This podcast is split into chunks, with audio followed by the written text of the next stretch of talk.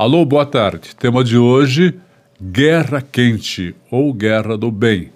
Durante muito tempo ouvimos falar em Guerra Fria. Guerra Fria foi um período de tensão geopolítica entre a União Soviética e os, os Estados Unidos e seus respectivos aliados, o Bloco Oriental e o Bloco Ocidental, após a Segunda Guerra Mundial.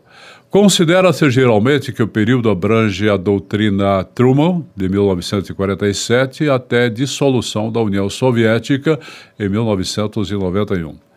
As principais características da Guerra Fria era a bipolarização mundial entre Estados Unidos e a União Soviética e o conflito militar, ideológico e político travado entre essas duas potências, antagonismo militar e político entre os blocos capitalismo e socialismo.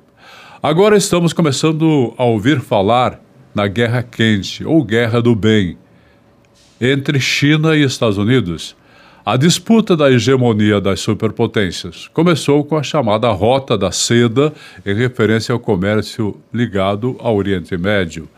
A partir de 2013, a China fez investimentos de mais de um trilhão de dólares em 72 países aplicados na construção de portos, ferrovias, aeroportos, telecomunicações, universidades, entre outros, para ampliar a sua influência no mundo.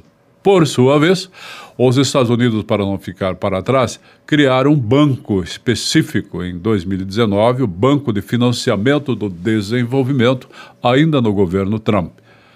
O atual presidente, Joe Biden, está dando sequência no projeto num duelo ferrenho com o dragão chinês especialmente para financiar projetos em países emergentes para que saiam do atraso. Tem um orçamento de 60 bilhões de dólares para investir em saúde, tecnologia, sustentabilidade e igualdade do gênero, isso nos Estados Unidos.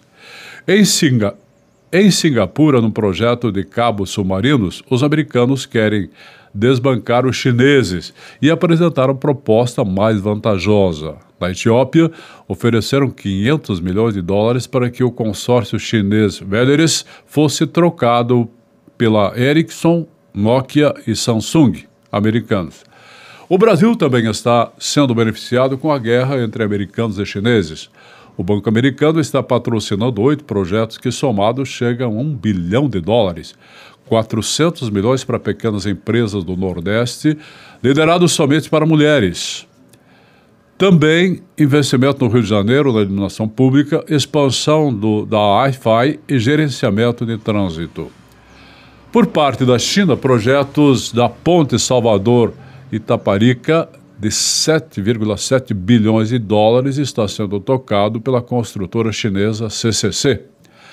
A disputa saudável deve continuar esquentando. Um plano anunciado na última reunião do G7, os países mais ricos, foram anunciados investimentos de 40 trilhões de dólares para projetos sustentáveis na África, Sudeste Asiático e América Latina, incluindo o Brasil.